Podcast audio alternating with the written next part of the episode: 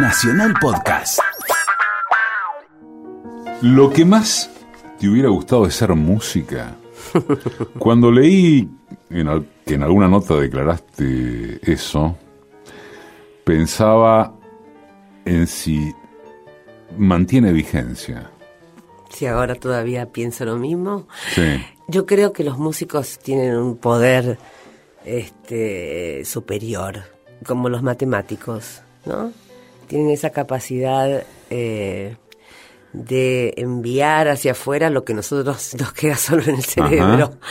Eh, creo que se divierten mucho más que los actores que produciendo, eh, que, que, que la música llega de una manera muy particular a los oídos de- del mundo y a, y a los propios, no es una cosa hacia afuera. ¿eh?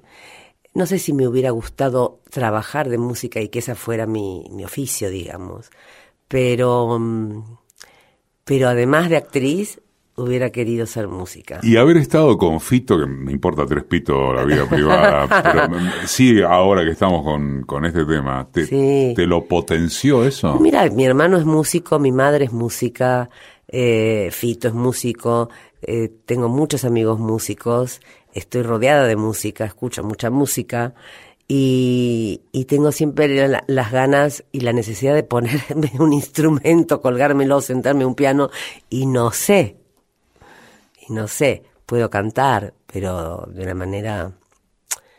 No, no, no. no, Sí, o sea, onda eh, hobby, on- onda, onda descarga. Claro, no desafino, pero eso no quiere decir que tenga este la capacidad de subir un escenario y cantar, ¿no? no. Escúchame, y ya que dijiste que te parece que se divierten más que los actores, por ejemplo, o que que- todos, en realidad. que todos. Mira, Charlie dice eso, yo le creo bastante. Este, sí, no, no, no sé. Pero la escala, la escala de, de cuánto te divertís vos no, no, divertir me refiero a algo mucho más profundo que la pura diversión, este, eh, circunstancial y momentánea, ¿no? Sino la construcción de la música o, la, o aquella musa supone eh, que llega eh, y que está y que se instala y empieza a cobrar este color, eh, textura eh, y es tuya y es propia Sí. eh, me parece más, no sé, eh, y en general nosotros decimos textos ajenos. Sí. Eh, yo hablo de músicos, no intérpretes, no, sino músicos, compositores, creadores. creadores. Creo que eso sería maravilloso poder hacerlo. Un clásico. Ya un clásico. Ojalá que una renovada costumbre como ritual del despertar dominguero.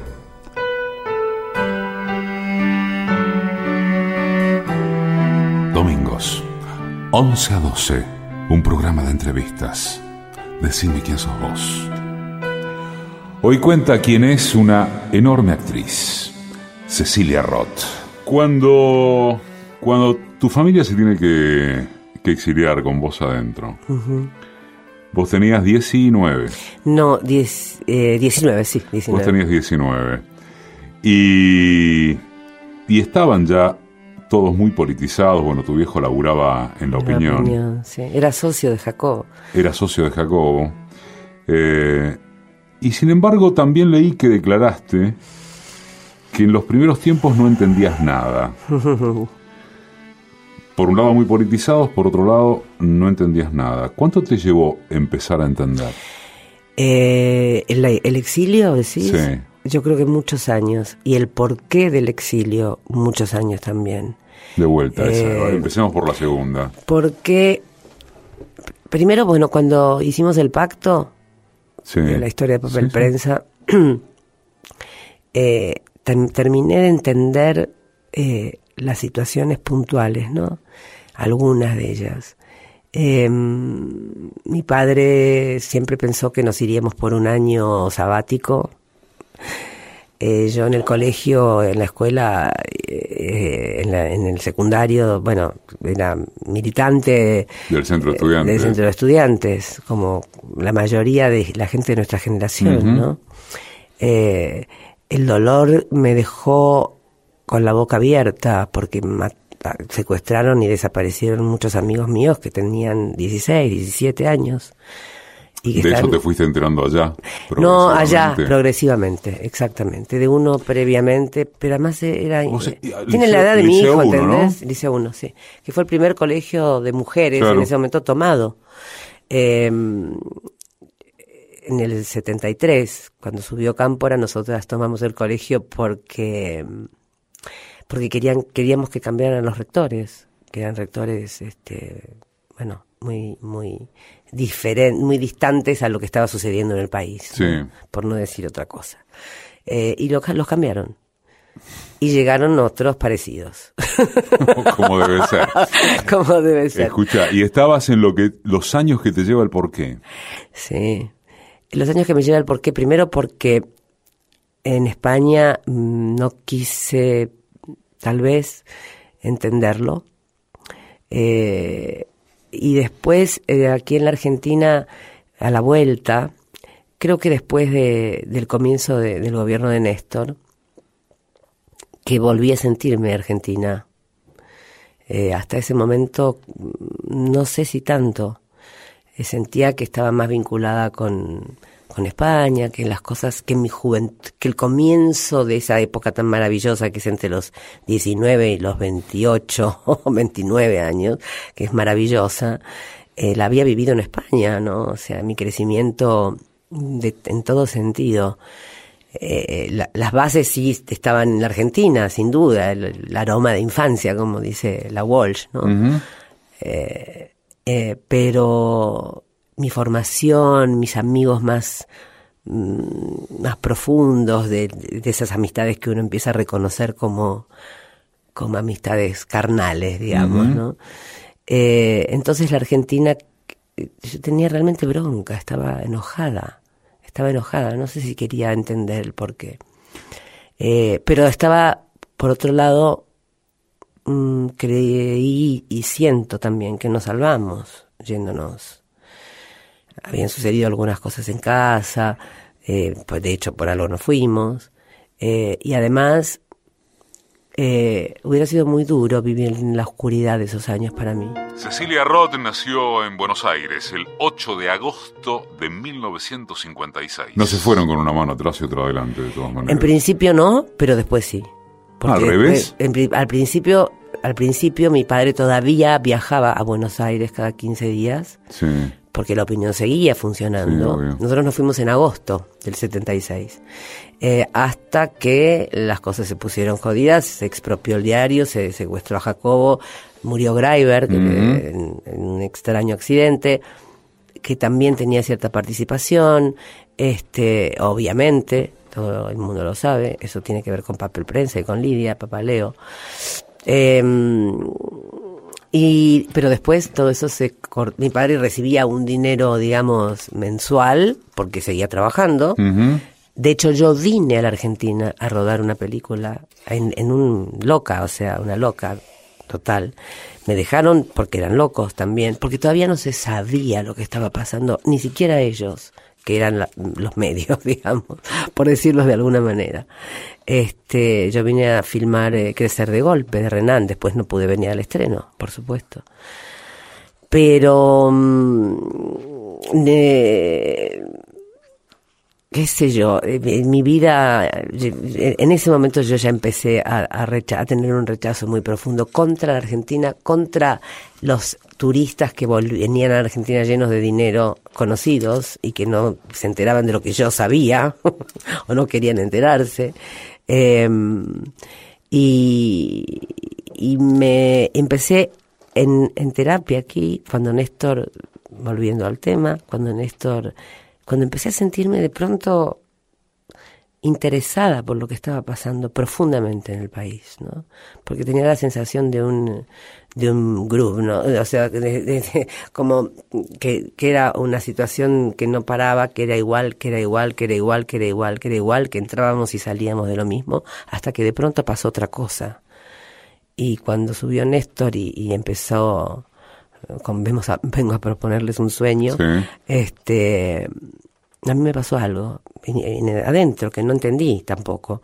Y eh, eh, en terapia es, que es uno de mis hobbies.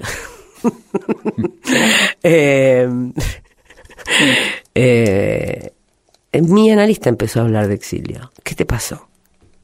Y yo te juro que en ese momento, hace muchos años ya de esto, ¿no? 2003, 2004, pero hice un entendimiento más profundo, más doloroso, mucho más doloroso, porque el exilio podés encontrarle la parte que le encontré, por la cual yo pude vivir y, enamorarme y ser joven y tener amigos y trabajar y, encontrar el oficio que amaba en España. Pero hay otra parte que es, eso que perdés, que no está más. Que, no, que no recuperás. Y que no recuperas. Y siempre tuve la sensación de un paréntesis que no se cerraría hasta que yo no volviera a la Argentina. Los primeros trabajos como actriz de Cecilia Roth fueron en los 70, con las películas No toquen a la nena de Juan José Jusid y Crecer de golpe que lo menciona de Sergio Renán. Vos caes en España y empalmás con lo que se conoció con la, como la movida madrileña. Bueno, todavía no había empezado la movida madrileña, o sí, de alguna manera, pero después, después los medios también le pusieron el título de movida porque nadie se le ocurrió llamar esto movida de quienes éramos parte o qué sé yo, cómo decirlo. Eh, eh, yo llegué en el 76, en el 76 recién Franco se había muerto en el 75, eh, todo aquello que estaba subterráneamente eh, creciendo empezó a crecer ya por encima de la tierra, y las primeras cosas que se vieron fueron todas las cosas de Trueba, de, de Colomo, y después apareció la movida que era una nueva manera, digamos este, de mirar eh, con humor el horror. eh, Pedro es parte de eso. Eh, Almodóvar. Almodóvar es parte de eso. Zulueta, grandes directores este, con diferentes maneras de contar y músicos y actores y escritores y era un algo que estaba creciendo mucho. Me adelanto demasiado en la historia. Hagamos tipo flashback, si querés. Eh, y, ahora te puede estar pasando algo al revés con este presente mm. español. Eh, me parece. Se parece al argentino el presente español. Porque eh, por ahí leí un adjetivo que pusiste de lo que hoy pasa en España, que cualquier cosa si no corregilo, como sofocante, ¿no? Eh, bueno, aquí también. Eh, yo siento esa sensación. Tengo la sensación de despertarme por la mañana y pensar que, wow, otra más, otra más. Y en España también. Cuando me pasa lo mismo, a mis amigos les pasa lo mismo. Por supuesto que uno vive y trata de vivir de la mejor manera posible, aunque las condiciones no sean las mejores, ¿no? Sí. Pero, pero es sofocante en el sentido de que hay poco aire. ¿Y, y, cómo está tu relación ahora con España, entre España y Argentina? ¿Cómo, es tu relación físico ah, bueno, muy eh, relacional? Físico geográfico. Voy mucho, estoy mucho allí.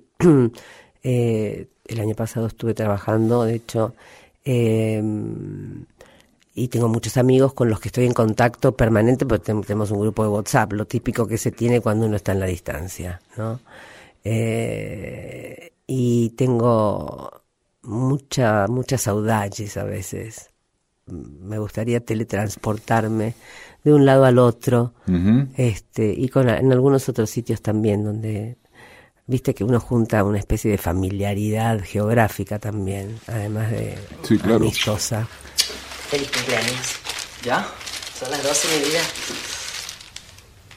Música para camaleones. ¿Cómo sabes que lo quería? Porque sé que te gusta Capote. Léeme algo, como cuando era pequeño. Prefacio. Empecé a escribir cuando tenía ocho años. ¿Lo ves? No soy el único. Entonces no sabía que me había encadenado de por vida a un noble pero implacable amo. Cuando Dios le entrega a uno un don, también le da un látigo. Y el látigo es únicamente para autoflagelarse. Es como para que se te quiten las ganas de escribir. No seas bruta. Es un prefacio maravilloso. ¿Qué quieres hacer mañana para festejar tu cumpleaños? Me gustaría ver uno de los seminarios que haces. ¿Para qué? Estoy escribiendo un relato sobre ti, para mandarlo a un concurso. Y quisiera verte en las dramatizaciones esas que hacéis en el cursillo de donación de órganos. Ya. Tengo que consultarlo con Mamen. Ella es la psicóloga que lleva el seminario. Muy bien, pues consúltalo. ¿Mm? Oye, creo que no me gusta nada que escriba sobre mí. Decime quién sos vos, Cecilia Roth. ¿Almodóvar te marca algún antes y un después? ¿O a decir eso es demasiado? No, porque, a ver, empezamos juntos, te diría casi. Él había empezado antes, es mayor que yo. Hay alguien que es mayor que yo. es bueno descubrirlo. eh, con el tiempo me marca un antes y un después, pero yo ya tenía una relación muy instalada con Pedro. Yo creo que todo sobre mi madre fue lo que marcó un antes y un después. Previamente en España Martín H, que tal vez aquí no fue tan, tan, sí, fue una película que aquí pegó mucho, pero antes Un lugar en el mundo también lo había sido y, y se conoce mucho Aristarán y como se, se es, es normal en cada país, como España y Argentina, claramente, los propios no son tan importantes como los ajenos, ¿no? Entonces allí Aristarain es un fundamento y aquí Almodóvar también. Sin embargo, en sus propios países, este, no, no es que no lo sean, por supuesto que lo son. Aquí amamos a Aristarain, pero no conocemos, no se conoce. Yo tengo la fortuna de sí sentirlo y conocerlo. La, la magnitud de su, de su de su arte y de su grandeza como creador, ¿no? Y lo mismo a veces pasa con Pedro, ¿no? Porque a veces hay cosas que trascienden el, el, inmediato, lo que te pasa inmediatamente, que es, uy, cómo me gusta, pero no, porque mira esta cosa y esta y esta y esta y esta y esta. Y Pedro, yo empecé a trabajar con él en su primera película, en Pepi, Lucy Bombi y otras chicas del montón, la primera película, digamos, que se, que se dio en cines. Las anteriores las daba él en bares y doblaba a todos los personajes, era muy gracioso lo que hacía. Eran películas sin sonido con una cámara Super 8 que se había comprado. Trabajaba en la telefónica, ¿no? Solamente sábados y domingos podía filmar. Y Pepi Lucibom se hizo durante un año los sábados y los domingos con una cámara, era una 16 milímetros. Esto parece como si hablara de dinosaurios, ¿no? No existía lo digital, que es mucho más barato y que se puede rodar mucho más rápido y etcétera. No, no, era. Sí, pero no tiene esa bohemia, presumo yo. No, más que bohemia, ese grano, esa maravillosa. Pedro siguió, siguió filmando eh, fílmico, ¿no? Eh, la primera película digital que hizo fue Los Amantes Pasajeros. No sé no estoy segura porque no se lo pregunté si mm, Julieta está rodada en fílmico o en digital. La vi en la tele, no pude verla en cine. No, perdón, la vi en cine en la Argentina y no me di cuenta si estaba si era si estaba digitalizada porque se digitaliza, aunque esté filmada en, hecha en fílmico para los cines modernos no existe más el proyector. Estamos con vos por Facebook en Decime quién sos vos programa de radio. Para escuchar de vuelta las entrevistas, bajarlas, guardarlas, como quieras, es www.decimequiensosvos.com.ar. Hay algo loco con respecto a Almodóvar. Eh, bueno, no sé si es loco. Eh, eh, esto de que hay un imaginario, por lo menos por parte de, los cinéfilos o de, o de gente que sigue su trayectoria, que es que se cree que le da un enorme lugar a la improvisación. No. Contá eso. En absoluto. Los almodovarianos, hasta algún almodovariano se va a sorprender. No, en absoluto. Pedro, además de ensayar muchísimo, porque en cine es no, no es tan común el ensayo en cine. Sí se ensaya in situ, ¿no? Mucho y se hace una lectura, etcétera, previa, bla, bla, bla, pero no se ensaya como se ensaya en teatro, digamos. Pedro ensaya un mes, para, para llegar a, la película. Y en ese mes quizás se cambian algunas cosas, pero inclusive de movimientos de cámaras, ¿no? De cámara. Inclusive, eh, bueno, es, esas cosas que se han cambiado quedan fijas y así serán dichas, con puntos y comas y Aristarán es exactamente igual. No existe una palabra que no esté previamente pensada y repensada. Y me, ni un acto, ni una acción, ni una situación. ¿Te parece bien? Me parece maravilloso. ¿O a vos te cae bien? A mí me parece maravilloso. Primero porque los actores tenemos la posibilidad de trabajar en profundidad con una, en una situación que te estás en un lugar y vas a otro, clarísimo, con una línea de pensamiento muy clara. En cambio, no, si, te, si improvisas, vos sos el autor. Y es un riesgo, porque hay buenos y malos actores, autores. Perdón por el lapsus. Bueno, está bien, quedó bien. Eh, uno, uno tiene la capacidad de Almodóvar o de Aristarain de escribir esas maravillas que escriben. Nunca improvisando llegarías a eso. ¿No ciñe mucho? Al contrario, te abre caminos enormemente. Lo que sí ciñe es la improvisación con una cámara adelante. Mirá si te, si te vas al carajo y no, no es por ese, ese el camino a donde tenés que llegar y no narrás lo que tenés que narrar. Porque una historia no es lo que le pasa a un actor o a un personaje. Una película es una narración de una situación que empieza y termina. Y no puede tener muchas ramas, puede tener las que decide el autor y que tienen un cierre cada una de ellas. Este, si no, no. Igual eh, pasaba con Casabetes lo mismo. Todo el mundo cree que, que, se improvisaba. No había una palabra improvisada. Bueno, voy al baño, ¿eh? Un pis, un toquecito y a vivir. Vayan pagando así nos vamos a casa de este, ¿sí? Tienen que probarla, pero tranquilo, sin prisa, sin gente y sobre todo sin límite, porque tengo para encerrarnos un mes sin parar. No, a ti te doy lo que quieras, ¿eh? Pero te vas a la media hora porque me quiero quedar a solas con este. Estoy tan caliente que me da vergüenza, mi amor. Bueno, no, no me da vergüenza, me encanta coger. ya está bien, Alicia, para un poco. No dije follar, dije coger. ¿eh? Me encanta coger. Alicia, yo acepto la invitación encantado si la dejas para el lunes. ¿La de coger? No, la de coger no. La otra. Hazme una papel, anda. Y deja de decir lo buena que estás si no quieres que mande el teatro a tomar por culo. Yo tampoco puedo. Tengo una cena con gente de televisión. Espera, espera, espera. A ver, prueba de nuevo. Dale. Prueba otra vez. Prueba otra vez. Cambia el tono. Busca otra excusa. Esta sonó falsa de aquí al Albacete. Quiero estar solo. ¿Te suena mejor? Me cae para la mierda. Pero sí, sonar suena mejor, sí. ¿Tú lo entiendes, Dante? Porque yo no lo entiendo. Arteriosclerosis, Alzheimer, simplemente vejez. No, a él no, a mí. ¿Por qué me engancho siempre con los tipos más complicados? ¿Por qué no soy sensata y lo mando al carajo? Y me busco un chico de mi edad, ¿eh? Un chico sencillo, sin vueltas, y que se muera de amor por mí. Deberías hacerlo. No lo pienses más. No puedo. Yo sé que es un mierda. Es un mierda que merece que lo dejen solo. Pero después me dice Alicia. Alicia con ese, ¿no? No, no Alicia, ¿te das cuenta? Y pierdo. O me dice rubia, rubia es peor, sí. Me mata. ¿El teatro te sigue pareciendo una ceremonia más potente que el cine? No. Eh, Ceremonia, a ver, a mí la ceremonia del cine es cuando estoy filmando, ¿no? Sí.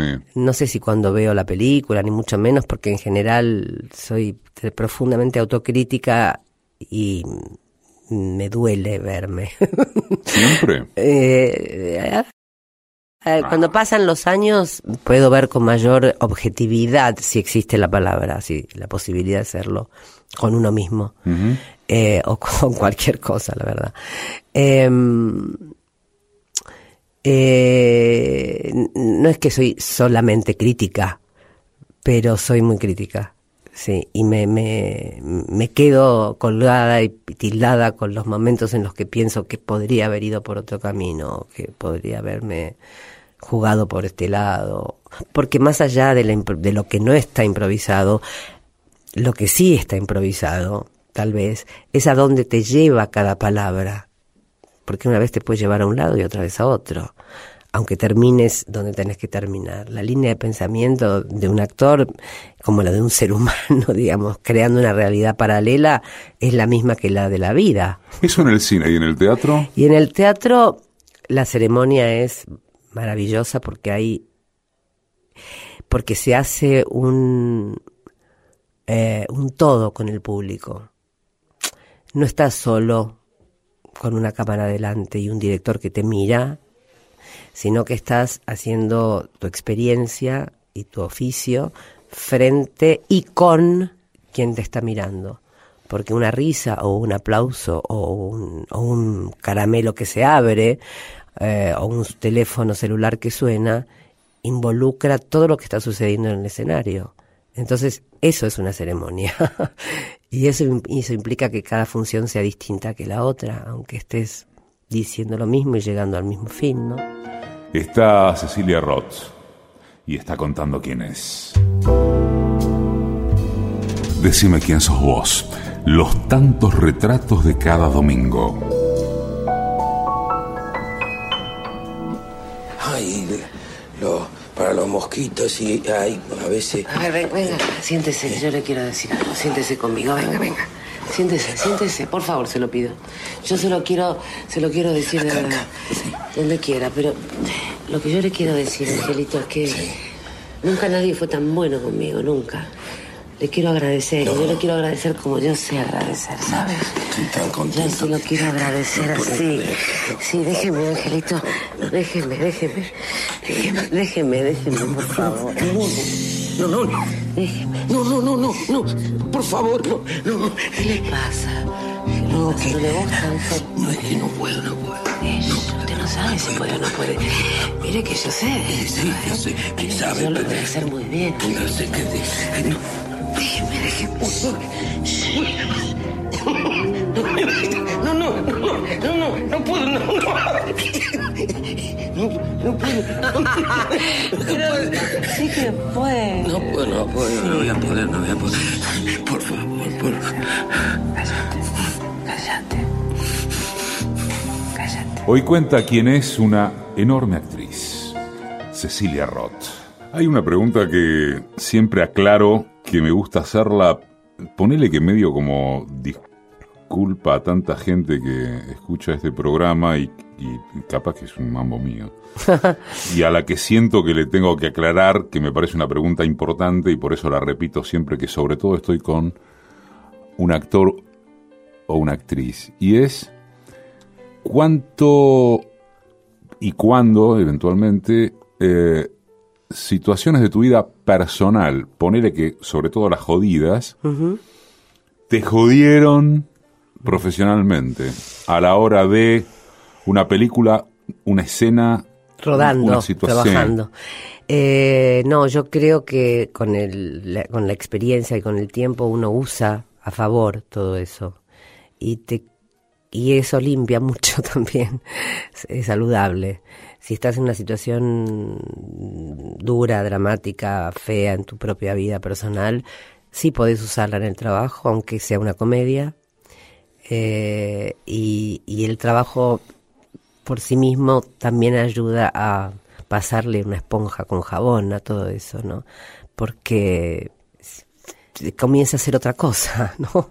Comienza a salir de vos y convertirse en un hecho artístico, creativo, digamos, para no decir artístico, que es una palabra muy grande, ¿no? ¿Tuviste modelos? No sé si pala- la palabra es modelos, pero sí, pe- Bueno, cuando era muy chica, referente, sí, sí, sí, sí, tuve, por supuesto. Cuando era muy chica, yo quería, no es que quería ser actriz, era actriz cuando era chica.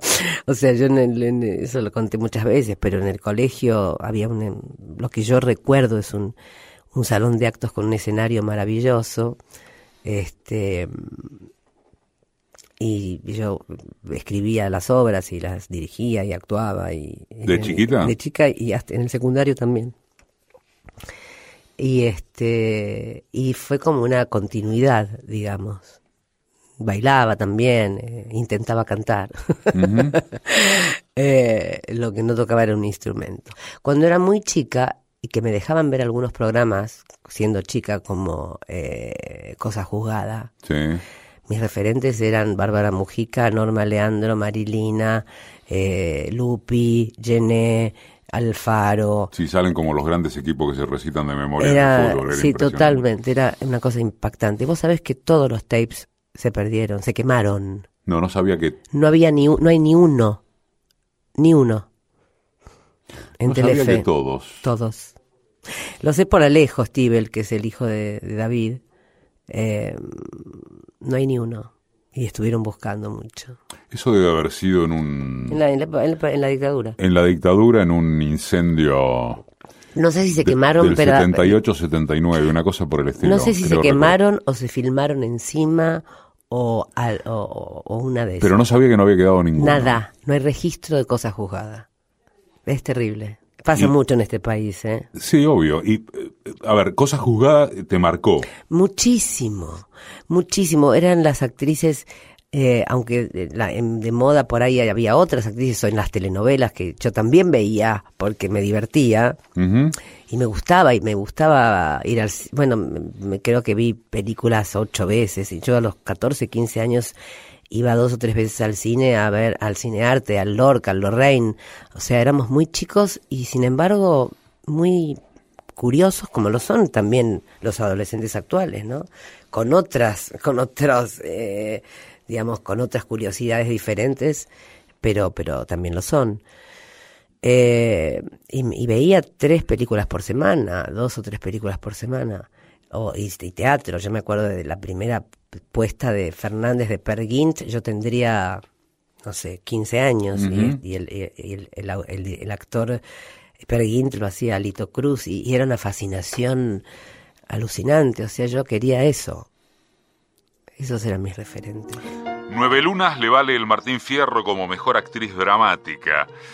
Y hay que citar también a Laura Itzoe, Mujeres Asesinas, Epitafios 1 y 2, En Terapia y por supuesto Historia de un Clan. Dos de sus últimos trabajos en teatro fueron Días Contados y Una Relación Pornográfica. Ya que estamos por el lado de la tele, bueno, me vino por, por cosa juzgada. Hay dos, dos eh, series, dos programas que, sobre los que me parece interesante que, que repares. Uno es Extraños y Amantes, eh, que tiene que ver con cuando volviste durante unas vacaciones en el 85, y el otro es Nueve Lunas. Mirá, te fuiste al... Pero los las marqué porque Sí, sí, sí, me parece interesante que desarrolles Muy por qué te representaron algo muy puntual. Mira, Extraños y Amantes, que lo dirigía María Herminia Avellaneda, que además en ese momento era directora de lo que se llamaba ATC, eh, que es el Canal 7, Ujú. y que en ese momento era un canal donde estaba Gasalla, eh, y yo vine de vacaciones por 20 días, pero me pasaba que no me quería ir que el paréntesis estaba empezando a cerrarse, digamos, ¿no? Yo sentía que tenía 10 años menos, que había 10 años de mi vida y todavía tengo esa sensación, ¿eh? Que hay 10 a- 10 años de mi vida que yo no viví o que viví siendo otra persona o en paralelo a lo a, a ne- a negro, en paralelo a, negro, a un camino negro. Este y estaba esperando que algo pasara para quedarme. Y una mañana no me voy a olvidar nunca, como yo conocía bastante a María, a María Herminia, mucho, porque era muy amiga de mis padres, muy querida, y había sido profesora mía de teatro cuando yo tenía 13 años, que íbamos con Roxana Berco a que nos diera clases, María Herminia, hermosa, saludos. Eh, eran las 9 de la mañana, me sonó el teléfono, yo me tenía que ir en una semana y estaba ya llorando las despedidas y no sabía no sabía si quería volver. Yo tenía firmado un contrato de una película en Madrid. Terrible situación. Este, me pasó esa vez y otra nunca más en la vida, pero bueno, cuando pasa pasa, ¿no? Y entonces te llama. Entonces me llama María Herminia y me dice, ¿vos te- quedás en Buenos Aires si yo te, te ofrezco un, un, un protagónico en una telenovela? Yo no había hecho nunca en mi vida una telenovela, no sabía lo que era una telenovela. Bueno, había visto telenovelas, por supuesto, pero no sabía cómo se trabajaba en una telenovela. No había hecho televisión en España. Em, eh, así que eh, con muchísimo miedo le dije sí. y mm, nada, empecé a conocer, ese mismo día fui a hacer una prueba de cámara. Ese mismo día era como, bueno, vamos a ver si te doy, si vas a ser el personaje protagonista u otro personaje. Y yo pensaba, no, no, no, este, no puedo, no, o sea, ten- tengo que tener una excusa muy fuerte para Ajá. quedarme. Y, y bueno, hice el, el el el protagonista con Antonio Grimau, era mi, mi, mi partner, se suponía que era una chica que volvía de España, después era, era el remake de una película argentina de Suri Moreno, que no me acuerdo del nombre, un nombre de, de mujer. Em, y estudiaba muchísimo.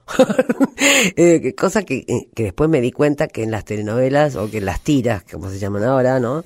Eh, pues es otro tipo de trabajo, es un trabajo muy, muy eh, tirarse la pileta, tirarse la pileta, tirarse la pileta. Y yo estudiaba y analizaba los personajes y, me- y filmábamos un capítulo por día, grabábamos un capítulo por día, porque era todo interiores, había muy pocos exteriores. Creo que en el primero y segundo capítulo se hicieron grandes exteriores. Y fue un fracaso, absoluto. Iba a durar un año y duró tres meses, este, un fracaso absoluto del cual, por supuesto, no me sentí culpable, pero, eh, pero ahí me dejó en el país. ¿Y cómo arreglaste con el contrato que tenías en España? Uf, fue un lío, pero bueno. Pero bueno, lo arreglaste. Se arregló, se pudo arreglar. ¿Y el nueve director no me volvió a llamar nunca más. ¿Y nueve lunas? Y Nueve Lunas fue maravilloso porque, Porque esa sí te ayuda a instalarte de un modo muchísimo más popular. sin duda, Nueve Lunas fue el primer proyecto que tuvo Aries para televisión, o sea, Olivera y Ayala. Ayala vivía todavía en el segundo capítulo, falleció. Este fue, yo venía de, de hacer con Oscar Martínez este, relaciones peligrosas en teatro. Ujú. Eh, ya se le había ocurrido evidentemente a Héctor que éramos una buena pareja para esto. Eh, es que la, la autora era eh, eh, Graciela Magli, excelente. eh, y fue una experiencia maravillosa. Fueron dos años maravillosos que querían continuar y, y yo me acuerdo que dije no. Se enojaron todos muchísimo, pero yo no pienso como Mirta Legrand que dice cuando hay un éxito hay que continuarlo, sino que a mí me gusta jugar con esto, en el mejor sentido, ¿no? El Facebook es Decime quién sos vos, programa de radio. Recién hablabas, hace un rato, de, de las sensaciones de sofocón que tenés, o de, o de, o de clima sofocante. Eh, Me hizo gracia la palabra sofocón. Sí, es, es, es, es válida. Eh, ¿Te sentís jugando un papel, no digo que clave ni cosa por el estilo, porque eso sería demasiado maximalista, pero valga la figura. Pero ¿te sentís cumpliendo un papel cada vez más comprometido en lo... No, ni siquiera digo que en lo político, mira, en lo ideológico, con, con las declaraciones que estás haciendo, con el momento que se está viviendo, con toda esta historia de la pantalla partida. ¿Te, te- te sentís en un momento particular, con un rol vos particular? No te diría yo, yo creo que los actores, los artistas, la gente de la cultura, que estamos siendo muy perjudicados. No solamente nosotros, ese sería, sería muy torpe de mi parte y muy necio pensar que No, somos claro, los únicos, porque el país está pasando. Ni los únicos, ni los primeros, ni los más jodidos. No, no, ni hablar, ni hablar, pero hay cero trabajo. ¿eh? Eh, yo, personalmente, yo no trabajo en Argentina desde junio del año pasado, desde hace un año. Nunca me pasó esto. Eh, y no sé por qué es. Puede haber muchas razones. Eh, me han ofrecido cosas, por Dios, no, no, no, no, no, no es que no me han ofrecido nada, pero son cosas que no hubiera hecho tampoco en, en otros momentos, ¿no? Eh, por suerte, yo siento que no puedo callarme la boca. Siento que porque me toca, porque nos toca un momento muy difícil, muy difícil, muy, pues, muy preparado, muy definido, muy decidido. No estamos aquí de casualidad ni así de casualidad, ¿no? Y vamos. Pero esto que decís, por ejemplo, de que hay cero trabajo, i- imagino muy poco cualquiera que está escuchando diciendo, para lo que hace Cecilia Roth, para que aquel labura, el otro labura, puede, ¿entendés lo que digo? Sí, pero por ejemplo a Pablo Charri, para puntualizar, ¿viste? O sea, yo, a ver, Cuando eh, yo te acepto lo que me decís también, absolutamente, porque hay muchos actores que trabajan, sin duda que los hay, pero eh, es incomparable con lo que se trabajaba en estos últimos años, ganando para vivir, ¿eh? No, no las fortunas que la gente cree. Eh, porque sí, hay mucho mito con eso.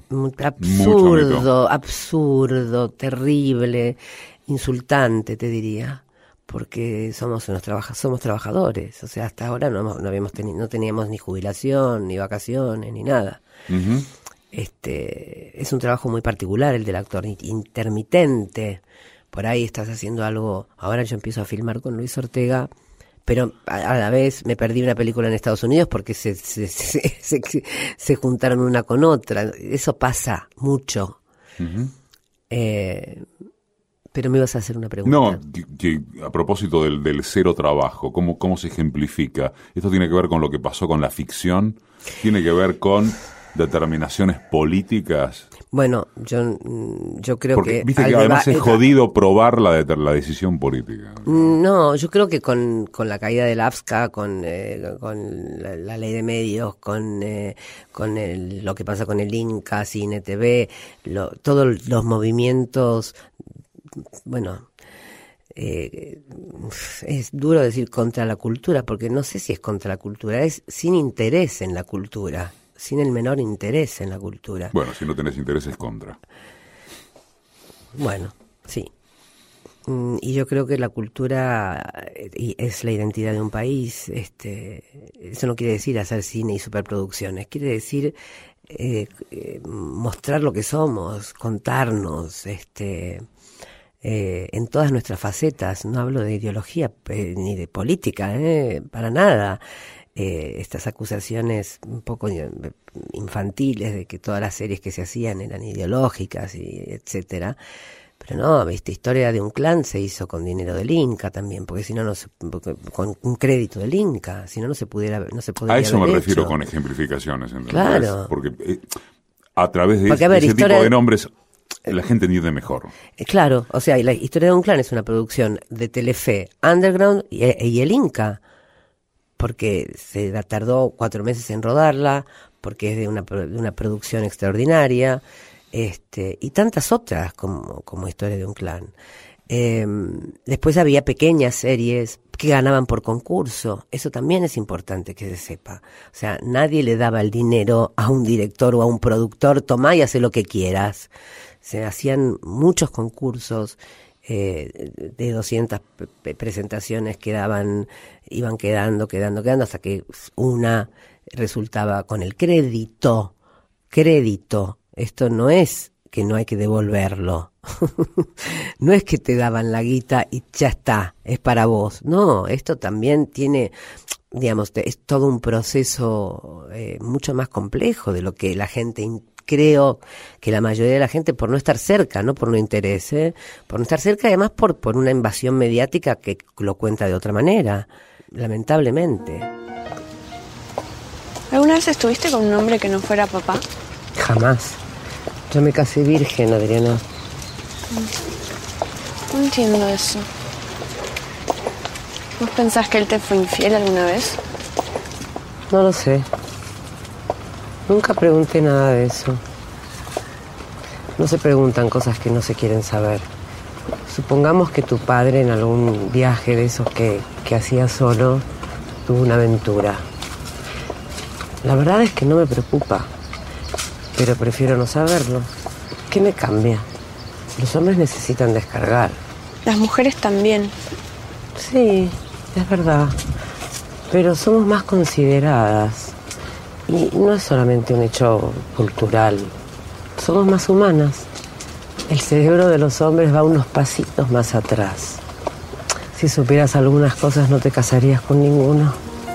Todos los días en www.decimequiensosvos.com.ar Decime quién sos vos, Cecilia Roth. ¿Vos sentís que, que hay actores, actrices a los que se les está pasando factura por eso? ¿Por, su- por su determinada posición? es que... Lo sentís, lo sabés, te lo dicen. internamente- ¿Cómo es en el ambiente eso, me entendés? Eh, internamente lo sentimos muchas, muchos. Eh, a ver, no es un, esto lo sabe todo, lo sabe el país porque salió publicado en todos lados. Este, y ayer me contaba Luis Machín, estuvimos todos, muchos actores haciendo mm, mm, un video para el AMIA, para la AMIA, muchísimos, de, en- sin grieta. y la AMIA significa muchas cosas, no es la AMIA. Eh, eh, un hashtag del cine que a mí me, me gusta mucho en relación al, al- a lo que pasó en el Inca es eh, en el cine no hay grieta, eh, porque no aparece la ideología cuando uno está trabajando y no le preguntas a nadie, eh, digamos. Pero pasando a lo que vos me estás diciendo, preguntando, yo siento que hay un clima diferente al que había. Siento Eso hablabas con Machín. eh, y con Machín hablaba de que como él está en, el, en, la- en lo de en lo de Sandro, porque me refería a Pablo Charri puntual, puntualmente, contexto, porque lo de. Pablo lo sabe todo el mundo, o sea, Pablo hizo hasta la última prueba de, de Sandro para hacer el personaje de Sandro en una serie que hará Telefe y a último momento, ya con todo armado, le dijeron que no, que no la iba a hacer él, porque dividía la pantalla. Es exactamente el término, el- la frase, ¿no? entre comillas. Y Machín me contó ayer que jamás en la vida lo habían, este, había tenido este guardia, pero como él está en la serie, tenía guardia mediática en la puerta del teatro donde trabaja. Es una cosa de locos, o sea, para preguntar qué. Y cuando yo fui a Comodoro Pi, eh, el lunes anterior, este lunes no, el anterior, por, por, como testigo de una denuncia que hay sobre el pacto, otra serie que eh, produjo el Inca con, otra- con una productora Tostaquí. Eh, la denuncia es que la serie no se, que se hizo solo un capítulo y que no se dio. O sea, eh, es insólito. Y que además la productora era, los productores eran, la, produ- la producción era la mujer de Debido y la mujer de Moreno. Sí. Y yo fui a, a, a Comodoro Pi como testigo a contar lo que sé y lo que vi y lo que viví. O sea, claramente la serie se dio, por ahí no tuvo rating, pero se, se- darse se dio. Es una serie que se habla, que trata sobre papel prensa, sobre la historia de papel prensa, sacada de los archivos este, reales, digamos. Eh, pero bueno, este, hay un denunciante serial, creo, que eso es lo que me contaron, que, que se dedica a denunciar situaciones del Inca puntualmente. Y, y bueno, fuimos, y había, estaba toda la prensa dentro de Comodoro Pi. Dentro de Comodoro Pi. ¿Viste? Sí, pero a ver, ¿por qué? ¿Por qué? ¿Por qué yo salgo en la prensa solamente en una situación política? Yo no salgo en prensa en los medios desde hace muchos, Es a- cierto. muchos años. Muchos años. Y es muy duro, ¿viste? Te duele. Te duele porque no existís. No es que hablan mal de vos. No existís. Y, la- y de pronto la gente en la calle te pregunta, ¿qué estás haciendo? ¿Qué vas a hacer? ¿Por qué no estás trabajando? y bueno, no es lo que me pasa en la calle. Eh, o sea, ni acá, ni en ningún lugar de, de toda Latinoamérica y España y etcétera, etcétera. O sea, yo he trabajado mucho y sigo trabajando mucho fuera. Pero por suerte voy a hacer una película ahora con Luis Ortega, eh, maravillosa, pero que no necesita del Inca seguramente, porque es una producción muy grande. Fue ya en Argentina cuando Cecilia Roth protagoniza Un lugar en el mundo y Martín H., que le vale el Cóndor de Plata y otro premio Goya, y después Una noche con Sabrina Love y Kamchatka, entre tantísimos otros films nacionales y extranjeros. ¿Cuánto, bueno, de alguna manera, si querés considerarlo contestado por lo que decís de lo que hablabas con Machín, pero en todo caso tomando la excusa de lo que de lo que contás de, de lo que hablabas con Machín. Eh, ¿Cuánto este tipo de temática de lo que les está pasando a muchos de ustedes, actores, actrices, es el tema cada vez que se juntan? Eh, No, muchas veces nos juntamos a charlar sobre, sobre, bueno, sobre lo que está pasando, sobre lo que nos está pasando personalmente. Necesitamos juntarnos porque nos queremos y porque a muchos, muchos atravesamos bueno, lo mismo que la gente, vamos, o sea, no es que, ¿por, por- por qué la gente se junta en, en los barrios? ¿Por qué la gente se junta en las plazas? ¿Por qué la gente se junta? Y porque está atravesando una situación similar. Es por eso, y porque nos queremos, y porque nos ayudamos, y porque hay mucho para hablar también, ¿no? Y tal vez para hacer también. ¿Sentís que les está faltando fuerza? ¿Fuerza gremial? ¿Fuerza de juntarse No, más? no, yo creo que de yo, yo creo que yo creo que actores, tanto la asociación de actores como Sagay eh, y en fin, yo tengo la sensación de que también tenemos, a ver, hay algo de miedo, te digo, ¿eh? ¿Miedo? Sí, sí, sí, en mucha gente. De, ¿Me de- estás hablando del gremio? de, de gente que, que de pronto también le están que, que necesita laburar, pues todos necesitamos laburar y sabemos que, que decir una frase o, o hay algo que se siente en el aire, viste, que no está tan, que no está bueno, que no está bueno. Eh, ¿Vos en algún momento a partir de esto que estás diciendo vos sentís que te autocensurás alguna cosa? ¿O estás diciendo todo A lo que veces se te sí, canta? a veces sí, a veces sí. Y creo que no está mal eh, cuidarse, ¿no? Porque a veces se habla de más también. ¿Sentiste que hablaste de más? No, no, varias, no, a ver, se- sentí que hablé de más, no, pero a veces tengo la sensación de que yo soy actriz, Sí. eh, mi oficio es este, pues yo vivo de esto, Sí. yo y parte de mi familia, este, por suerte he tenido un- una larga vida de trabajo y la sigo teniendo y espero seguir teniéndola. Em, pero a, a veces tengo la sensación de que, ay, por ahí esto no lo tendría que haber dicho. O, o por ahí alguien me lo dice, o por ahí alguna persona cercana me dice, por ahí, por ahí lo hubieras dicho de otra forma, o qué sé yo, no sé. Decime quién sos vos. La que te habló hasta ahora. Cecilia Roth.